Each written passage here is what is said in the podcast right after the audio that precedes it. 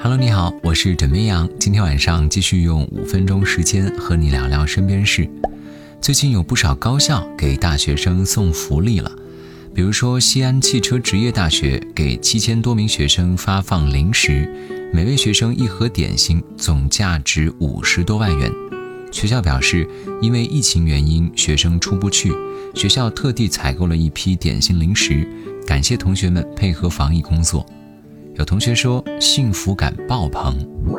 再来看看中国矿业大学，在六一校庆日这一天呢，从学校湖里打捞出了五千余斤的校庆鱼，送上大家的餐桌，什么红烧鱼块啊、泰安鱼、鱼头豆腐汤等等等等。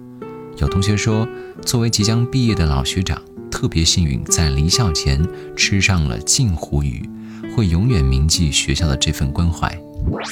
各高校陆续复学之后，受到疫情影响，校内许多运动场所无法正常开放，学生们体育锻炼明显减少。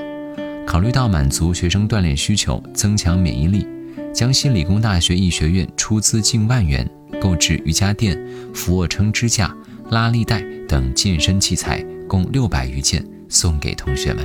枕边羊想说俩字儿：幸福。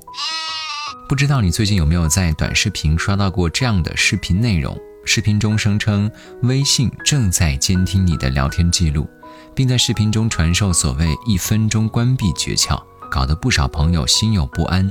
难道真的被监听了吗？近日，腾讯微信团队对于外界称其监视聊天记录的质疑作出回应。腾讯微信团队表示，聊天内容属于用户的通信秘密和个人隐私，微信不会监测用户的聊天记录，腾讯更不会通过监测用户聊天记录来推送广告。而视频中提到的教你关闭的操作，实际上是指导用户关闭微信个性化广告。个性化广告是互联网广告的常见模式。就是平台对用户的浏览偏好进行收集和标记，形成用户画像，与商品进行匹配，最终完成投放。这夏天是越来越热了，雪糕、冰激凌自然是少不了。各位还记得在去年非常火爆的雪糕双黄蛋吗？近日，广东省市场监督管理局公布了十五批抽检不合格食品。其中，傲雪的双黄蛋雪糕菌落总数不符合标准规定。其实，这已经不是傲雪第一次被点名了。二零一九年到二零二零年，已经有四次被各地部门通报，原因是大肠菌群不符合食品安全标准规定。傲雪公司曾经成立调查组调查，结果发现销售终端存在很多的隐患问题。傲雪公司呢，也曾向消费者郑重道歉，并保证成立市场终端监管部门。昨天，针对产品再上黑榜的消息，傲雪发表了声明，说今年抽检涉及的产品均为2019年产品，并非如今市场上在售产品。